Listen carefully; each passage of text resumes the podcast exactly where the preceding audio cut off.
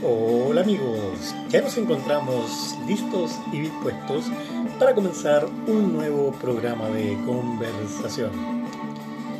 Como es de costumbre, trataremos aquellos temas y misterios que le dan sabor a la vida. Sin mucho más que decir, les damos la bienvenida y los invitamos a participar de un nuevo Sintonía Pop.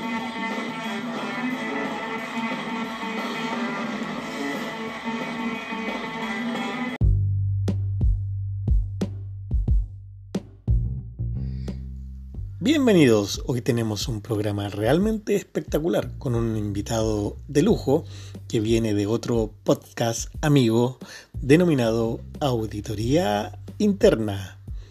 Pero antes de comenzar con este programa realmente espectacular, quiero invitarlos a escuchar un segmento que nos va a aclarar acerca de qué se trata el programa de hoy.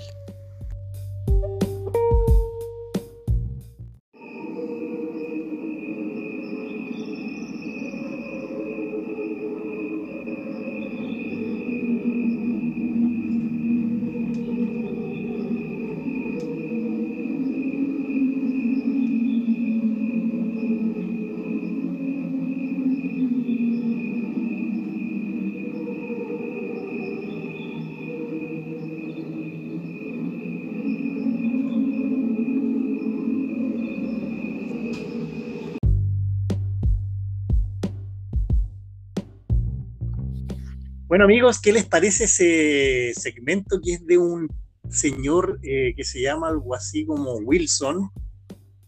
Y la verdad lo que hizo este señor, eh, y ese video está en YouTube, se llama eh, algo así como Coro de Grillos de Dios. Y lo que hizo este señor Wilson es que convirtió o hizo que la frecuencia ultrasónica del canto de los, de los grillos fuera audible para el oído humano. ¿Qué les parece? Increíble. Eh, y como les decía, en, realidad desde mi punto de vista, había dicho que Dios se asocia mucho con la luz, la iluminación, el conocimiento. Pero la verdad es que nadie ha explorado la posibilidad de que también se asocie al sonido. De hecho, yo digo, Dios es sonido. Ya lo dice la Biblia en el primer versículo del Evangelio de Juan en principio era el verbo y el verbo era con Dios y el verbo era Dios. Si bien esta frase tiene diversas interpretaciones, la que me satisface a mí es aquella que dice relación con el sonido y más propiamente tal con la música. De hecho, en la mitología escandinava se decía que, eh, o se hablaba del, también relacionándolo con la naturaleza y los animales, como la facultad de entender el lenguaje de los pájaros y entender el lenguaje de los pájaros era un signo de gran sabiduría. El dios Odín tenía dos cuerpos, Ugin y Munin, que volaban por todo el mundo y le contaban a Odín lo que sucedía entre los mortales. Pero más que este lenguaje oculto, hay que estar atento, digo yo, al sonido del trinar. Eso constituye una forma de música y según un estudio, les cuento, realizado en una universidad en Inglaterra, eh, o en Inglaterra, a las personas el canto de las aves les resulta relajante y tranquilizador. De hecho, eh, el canto de las aves nos, indica el, conocimiento, perdón, el comienzo del amanecer y, y, nos estimula en nuestra facultad cognitiva. Además, se dice que puede ayudar a mantener la productividad en el trabajo, si es que existe la posibilidad de escuchar el ruido de los pájaros en el trabajo, y a mantener la concentración y mejorar el conocimiento y reducir el cansancio. ¿Qué crees tú, Juan? Eh, a ver, esto del tema de la música es muy antiguo. Los, griegos tenían festivales musicales y de teatros para adorar a sus dioses. Eh, la música de, digamos, de toda la iglesia católica que, que desarrolló toda la rama de la música eclesiástica, desde los cantos gregorianos hasta, hasta digamos, la época de Bach, Beethoven, Mozart, donde todavía era común que la iglesia contratara grandes compositores solamente para dedicarle música a Dios. Por lo tanto, yo creo que sí, la música siempre está relacionada con el tema espiritual. lo que sí me parece interesante de, tu observación es, es como la, la, idea de qué puede ser música. La música es cualquier cosa, es todo, puede ser ruido. Hay definiciones que dicen que la música está basada simplemente en, sonidos que nos parecen armoniosos, que nos acercan a, a, un equilibrio, que son agradables al oído. Pero esas definiciones de música son un poco circulares, en el sentido de que como que hablan de algo bonito, pero no te, no te dicen qué. Yo prefiero una definición que, también es un poco eh, diferente, que tiene que ver con lo artístico de la música. Que dice que al final es cualquier colección de sonidos que el ser humano utiliza para transmitir emociones, para transmitir ideas y un mensaje con un aspecto estético.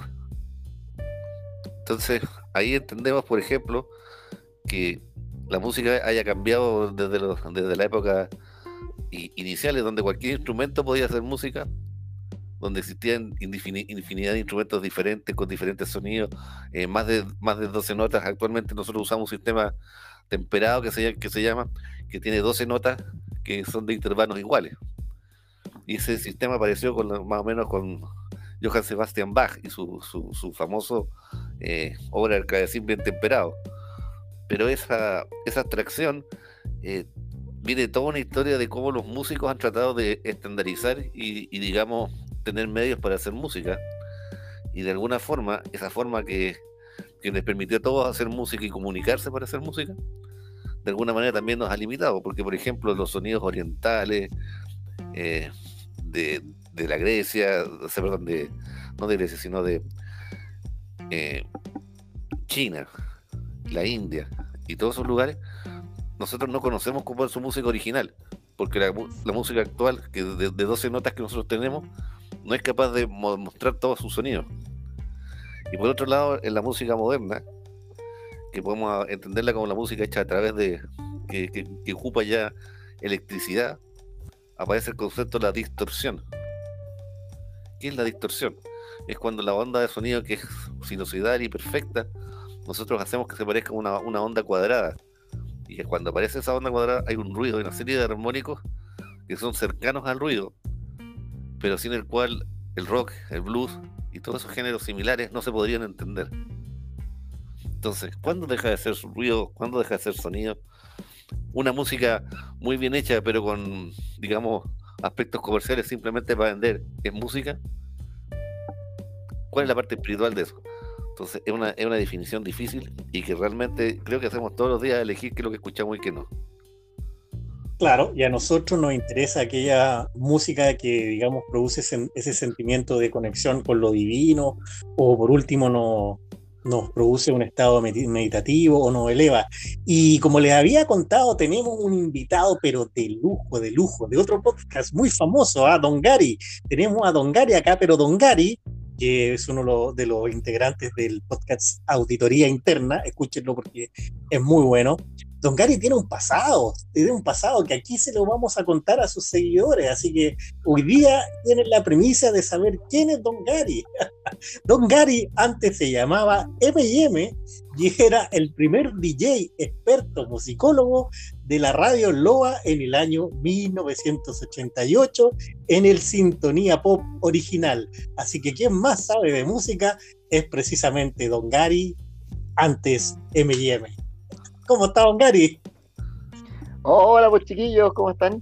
Oye, no, tanto como que sabe tanto de música, no, porque yo, de hecho me criticaban harto que yo sabía de los Beatles, y de los Beatles, y de los Beatles, y ahí se acabó mi conocimiento musical, así que no tanto, ahí interesante los comentarios de ustedes, ¿eh? en cuanto a que la música nos acerca a Dios y a la divinidad, yo podría hacer un comentario quizás en el sentido de que la música moderna, eh, más que orientada a Dios, está orientada al amor, en, toda su, en todas sus dimensiones el amor de pareja, el amor filial, el amor a la naturaleza, en fin. Eso es como lo que marca las canciones hoy en día.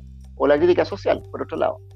Como que la música ahora es un instrumento para comunicar un mensaje que a veces va más allá de la música en sí, sino va, más en la letra. Ahora ustedes, Don Gary, en su podcast utilizan harto el recurso musical. Ah, sí, pues.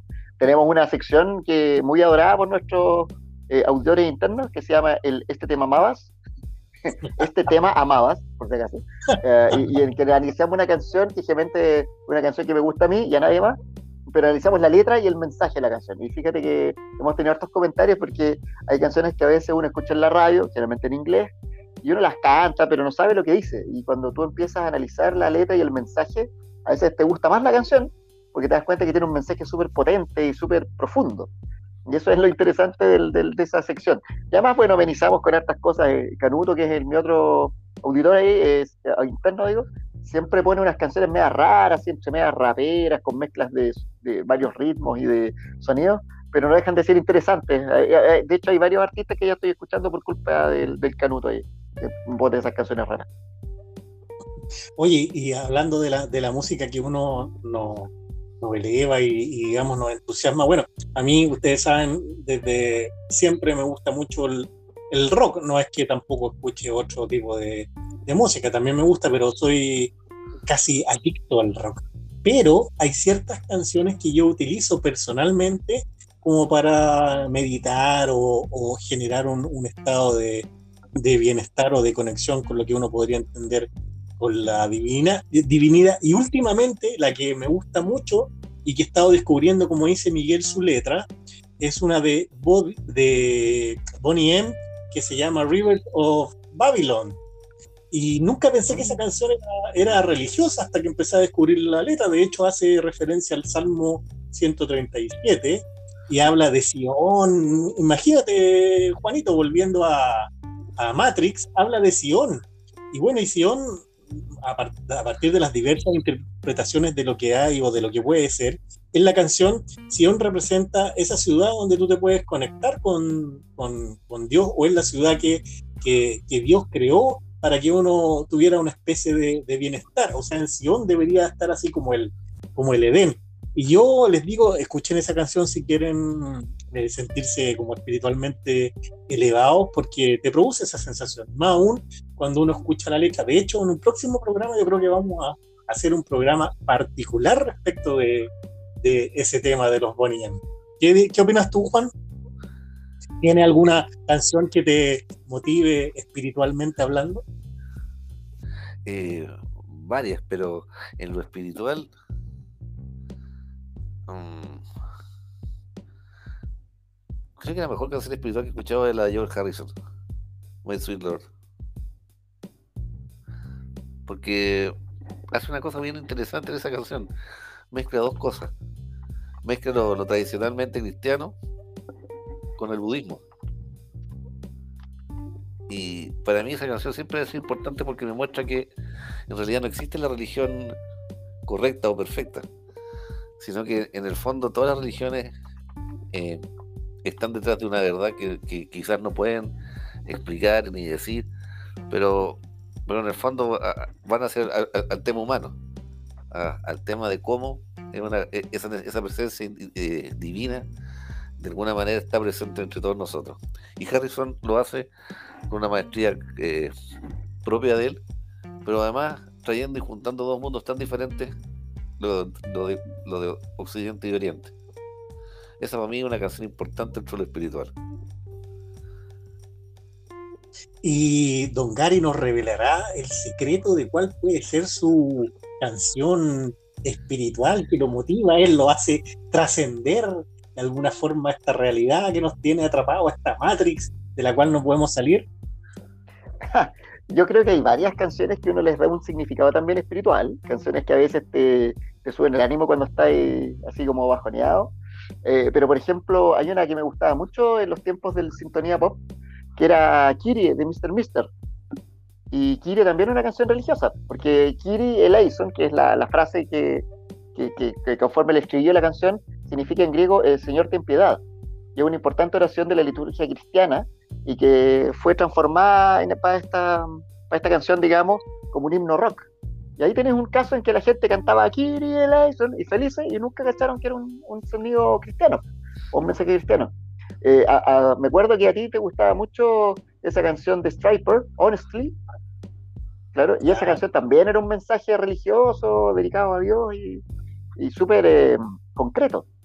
bueno, de hecho, de hecho, Striper es una banda de rock cristiano. Claro, claro. A pesar de que el nombre, a pesar de que el nombre es como divertido, porque Striper tú podés leer como stripper. y stripper, y ahí te hay a otros lugares que no son muy cristianos que digamos. eso, que eso que ustedes conocen, a mí me han contado, ¿no? bueno, hablando de, de como decía, eh, eh, perdón, ah, Miguel y Juan, hay canciones que uno piensa que lo, pueden llevar que lo pueden llevar para otro lado. Por ejemplo, una que a mí me encanta mucho, pero no, no me fumo nada cuando la escucho, sino que me eleva sin necesidad de fumarme nada. Es una de, ah, ¿cómo se llama? Learning to Fly de, de Pink Floyd. Mm. Ahí tienes un buen ejemplo. ¿sí? ¿A ti, Juan? Learning to Fly, una gran canción. Un gran tema. Pero, si, si, fuera para, para eso de, Pink Floyd. Se llama esta que está en el. Ah, yo prefiero Ecos. es que además dura como media hora, entonces tenéis harta rato. Por eso que dura harto la emoción. No, bueno, a mí, a mí eh, hablando ya de, instrumentales, la, favorita es Orion de Metallica. Mm.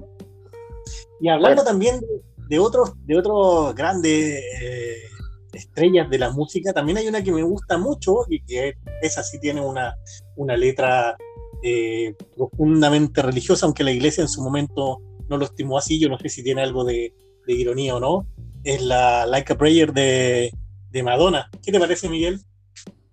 Absolutamente, pues Like a Prayer es otra canción que tiene mucho, pero es que em, Madonna juega con eso como al límite, cuando cantaba con Like a Virgin, también, eh, en el sentido también como jugando con, el sentido religioso, es que Like a Prayer también, pues así que, que se siente que el amor es casi para ella como una oración, es casi como estar con un santo en vida. Entonces Madonna es inteligente, pues sabía jugar con eso, con estas cosas medias tabús, medias prohibidas, que en su tiempo eran, causaban harto revuelo y hoy en día son como chistes. Como que, y por ejemplo, hay otra de Garden que se llama Jesus Christ Pose, que también, porque critica ahí un poco a la gente que, se cree como eh, Mesías en, en la tierra y que tienen esta pose así como de Jesucristo tenéis de todo, la verdad. Excelente. Juan, ¿tú qué nos puedes aportar con relación a lo que ha dicho Miguel? O oh, perdón, Don Gary. Estoy revelando los nombres de los personajes invitados, no puede ser. Claro, mataste el, mataste la, mataste el, incógnito. Bueno, no, Don Gary, ese, dijo, bueno, Black Hole Son. De alguna manera también es una canción muy espiritual. Mm.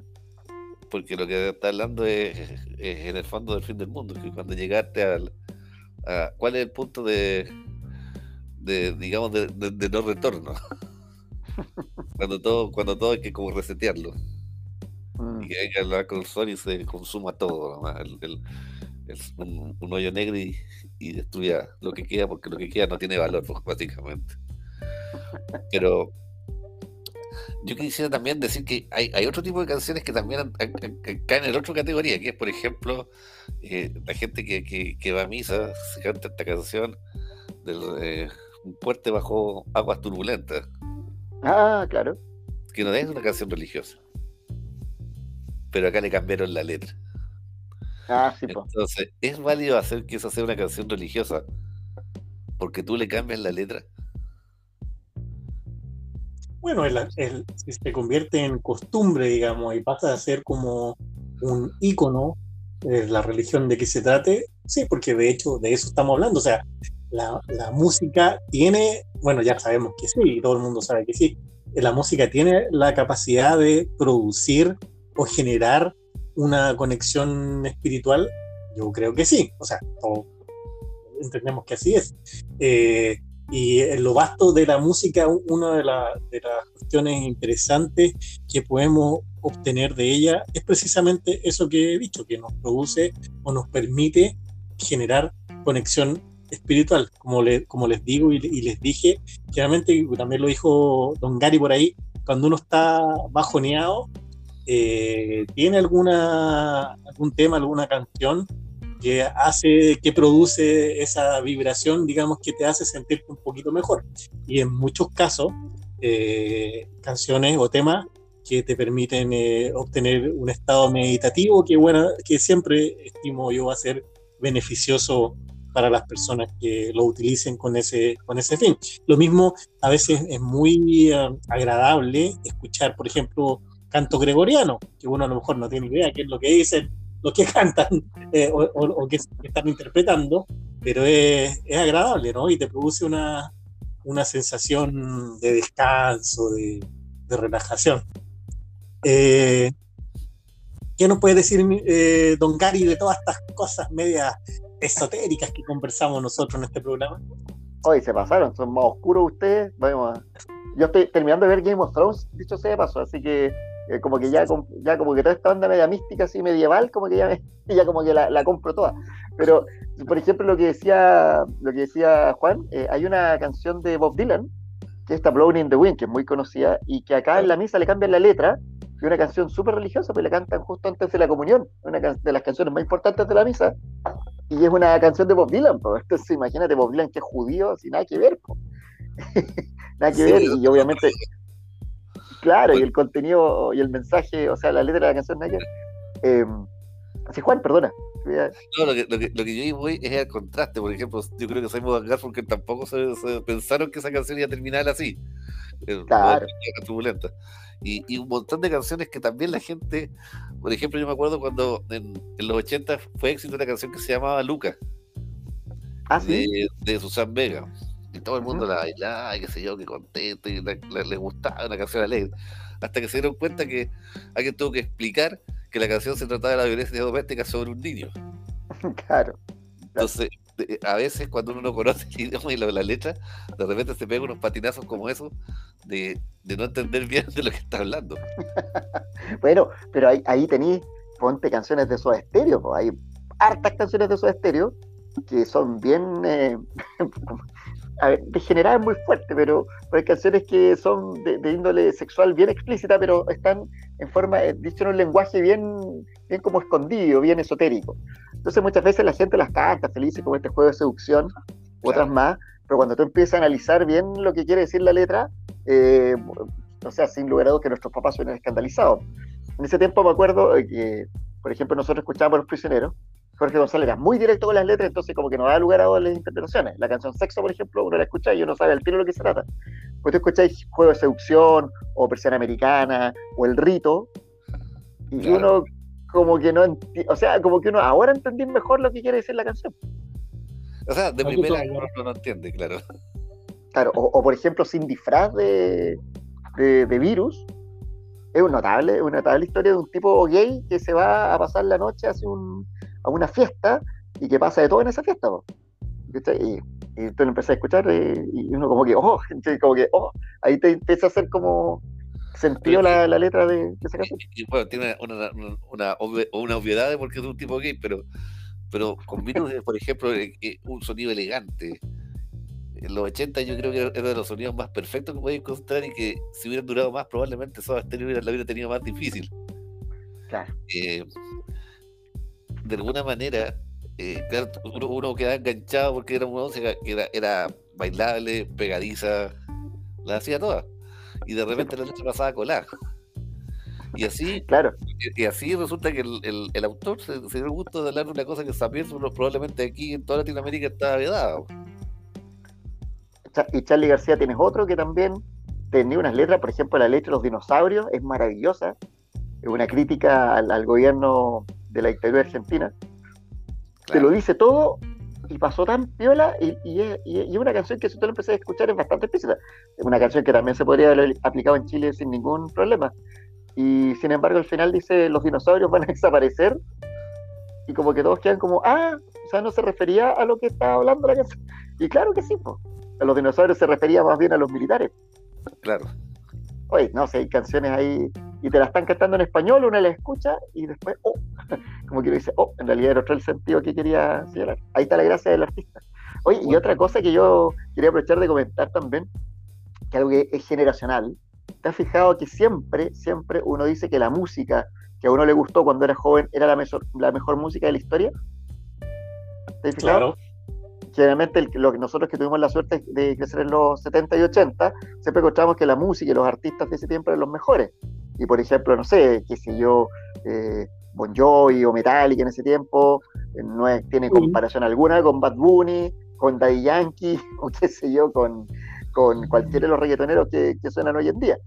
Pero tenlo por seguro que nuestro hijo ¿Ah? Hablemos de Queen, Kiss, por favor, ¿cómo voy a comparar a Queen con Bad Bunny? pero te puedo apostar. Te lo meto, te lo pongo, te lo saco en cuatro, en cinco.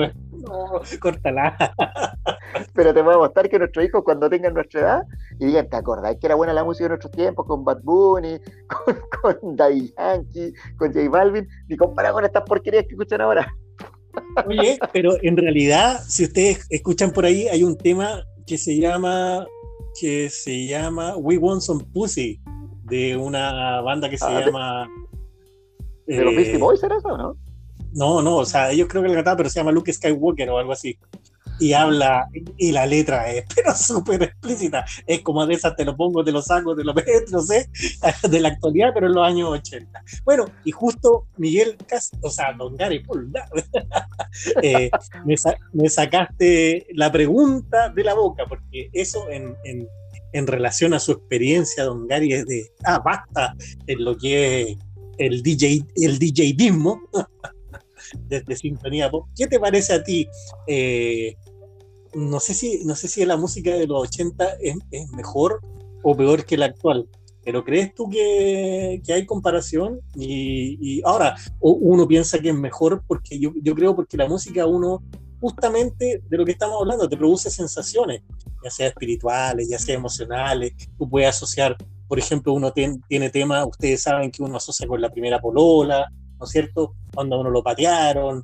Eh, a un, amigo, a un amigo nuestro que le gustaba mucho White Lion. bueno, la, música te genera, te genera emociones, sentimientos, y esos sentimientos quedan grabados de alguna forma, no sé si en la mente o en el corazón. Pero la pregunta, don Gary, es, ¿qué cree usted? ¿La música de los 80 o la de los 2000?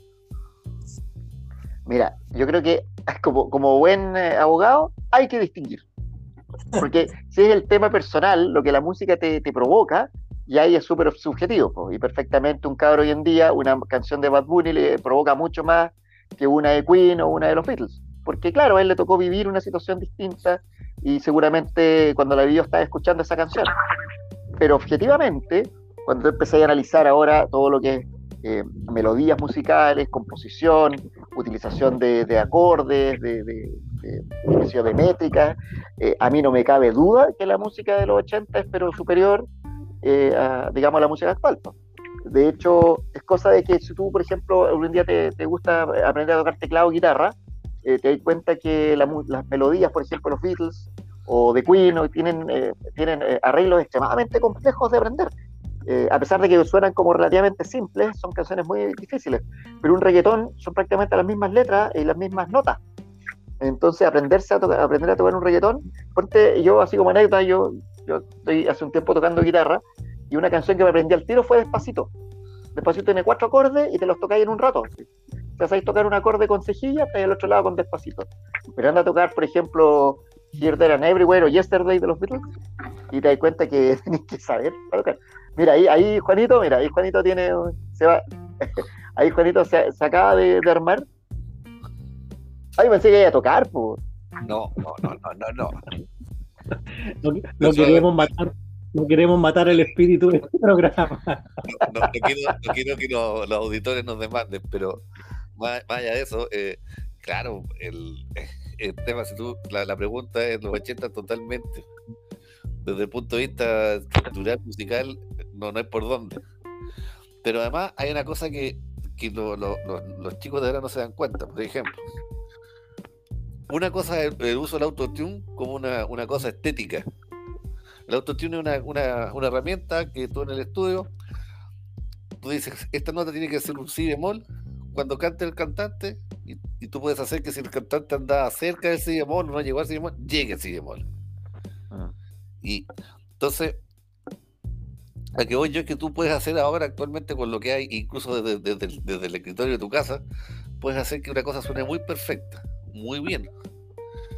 Y puedes hacer que hayan ritmos que no se vean tocables humanamente desde el punto de vista de, de una batería. Puedes hacer que la entonación sea perfecta. Puedes hacer muchas cosas. Pero aún así no llegas a la situación de que hacer un álbum tan bueno como los, por ejemplo, los primeros álbumes de los Beatles, hecho con una sola toma, y graban cuatro canciones por día, tres canciones por día, y salía un álbum. Con, todos los errores de poder equivocarse, que algo salga mal. Y, y aún así lo hacían, eran capaces de tocar la música perfecta de una sola vuelta. Actualmente las bandas, muchas bandas que se supone que son famosas, no son capaces de hacer eso. O no son capaces de tocar, por ejemplo, un concierto completo sin tener bases preprogramadas atrás de ellos. Mm. Entonces, la música ha pasado de ser hecha por humanos para humanos a hecha por máquinas para algunos humanos. Mm. lo que debería haber sido eh, todo, todo lo que todos los avances de estudio, todos los avances de, de la calidad musical, de, de, todo, de todo ese tipo de cosas, ha hecho que sea muy fácil hacerlo y como a medida que a medida que es fácil no te obliga a tener una alta una alta capacidad un guitarrista ahora si no puede hacer el solo bien lo toca más lento y después se, apura y sale perfecto. Es verdad sí. Antes antes antes si tú no eras capaz de hacer eso bueno contratabas a un músico de sesión. Pero el músico de sesión era era extraordinario. Mm. entonces por ejemplo en, en los discos de Mountain Motown es una, gran empresa norteamericana que se dedica a una, una, casa discográfica que tiene un montón de artistas, eh, digamos, negros que son muy famosos. Pero lo más increíble es que la banda con que tocaban era casi la misma en todos los discos. Y son puros superstars. Entonces, parte de su sonido de, mucha calidad está en eso. Porque eran máquinas de hacer discos y buenos discos, pero con, muy, con gente muy calificada, tanto para composición como para tocar. Y además, eh, en la promoción de los grupos que armaban para, para hacer eso. Un ejemplo de eso son los Jackson 5. Entonces, ¿cómo es que ahora hay pericos que se sienten cantantes, que hacen todo con el computador, que no son capaces de hacer esa, esa mismo en vivo y dicen que son artistas? Eso es lo que a mí no me, no me cuadra de, de la diferencia entre la música entre los 80 y los 70 a la música de hoy. Oye, yo les puedo leer una cosa así cortita, o sea, bueno, no tan cortita, pero para que se den cuenta de esto que estábamos conversando. Mira, hay un, un tweet que es, muy famoso, un tweet, es un hilo de tweet. En, Twitter, digamos, cuando una persona opina de un tema y varios empiezan a colgar ese tema, se llama hilo. Entonces, este hilo empieza así, mira, dice, oír el playlist de tu hijo y saber que solo escucha Nirvana, Bon Jovi, Radiohead, The Police, etc. Y no hay ni un solo reggaetón ahí. Es descubrir que has hecho un buen trabajo. Y esta niña le responde a alguien, le dice, te voy a decir algo, la música murió hace mínimo 100 años. Crecí escuchando a Debussy, Eric Satie, Chopin, Stajowski, Brahms, Wagner, en todos sus colores, Beethoven entre otros. Me apena tanto cuando escucho hablar a los jóvenes solamente de rock. Y a ese le responde, la música murió hace mínimo 500 años. Crecí escuchando la lluvia caer en los árboles, las olas del mar, las guacamayas mantándose la madre entre ellas con todos sus colores. Me apena tanto cuando escucho hablar a los jóvenes de teclados e instrumentos de viento. Ya se le responde, la música murió hace por lo menos 20.000 años. Crecí escuchando la épica de Gilgamesh, los mejores cantos sumerios volumen 1, cantos ritualísticos mayas entre tantos otros. Me apena tanto, me apena tanto cuando escucho hablar a los jóvenes de los bodrios sonidos de la naturaleza y la decadencia instrumental. Ya se le responde, la música murió hace por lo menos 40.000 años crecí escuchando sonidos autófonos, membranófonos y aerófonos como ritual de apareamiento de los neandertales. Me apena tanto cuando escucho hablar a los jóvenes de poemas o narraciones epopélicas sin ningún sentido. Sigue, y con este termino. La música murió hace por lo menos 67 millones de años. Crecí escuchando los sonidos del Jurásico, los rugidos de los asquisaurios, los sonidos de la casa, manadas de los sonidos de la casa en manada de carnívoros. Me apena tanto cuando escucho hablar a los jóvenes de algo tan vulgar como los neandertales. Y por último, la música murió hace 200 mil millones de años. Crecí escuchando las supernovas, la erupción de los meteoritos y los sonidos de formación de nuevas especies. Me apena tanto cuando escucho hablar a los jóvenes de algo tan vulgar como los ruidos jurásicos. Excelente. Bueno, don Gary, don Gary le dio el broche de oro. Don Gary le dio el broche de oro a este programa. La música va. Nos borró el programa en el último segundo. Don, Gary nos no, señala, la música va del humano a lo divino y en este programa intentamos llegar del humano a lo divino. Bueno, vamos terminando ya, eh, queridos amigos, les doy un minutito para despedirse, Juan. un saludo típico a, los auditores que hoy día contaron con el honor de, de contar con un gran invitado como es Don Gary. Don Gary, Oye, gracias por la invitación. Feliz y a alguno de ustedes los voy a invitar después a la, auditoría interna, siempre y cuando el canuto me aguante, que el canuto es medio tirano con su programa, así que no sé, no está muy conectado con la divinidad. Oye, no, extraordinario. ¿eh? Y escuchen Auditoría Interna porque es un programa, es un podcast muy entretenido. Si uno quiere escuchar ahí, eh, de la música y de la contingencia en toda su expresión, escuchen Auditoría Interna. Bueno, gracias, estimado amigo. Ha sido un programa, pero extraordinario. Este, este podcast, este episodio va a ser un episodio de culto en, en un par de años más. Así que le agradezco y nos vemos en un nuevo Sintonía Pop. Chao amigos. ¿De cool qué?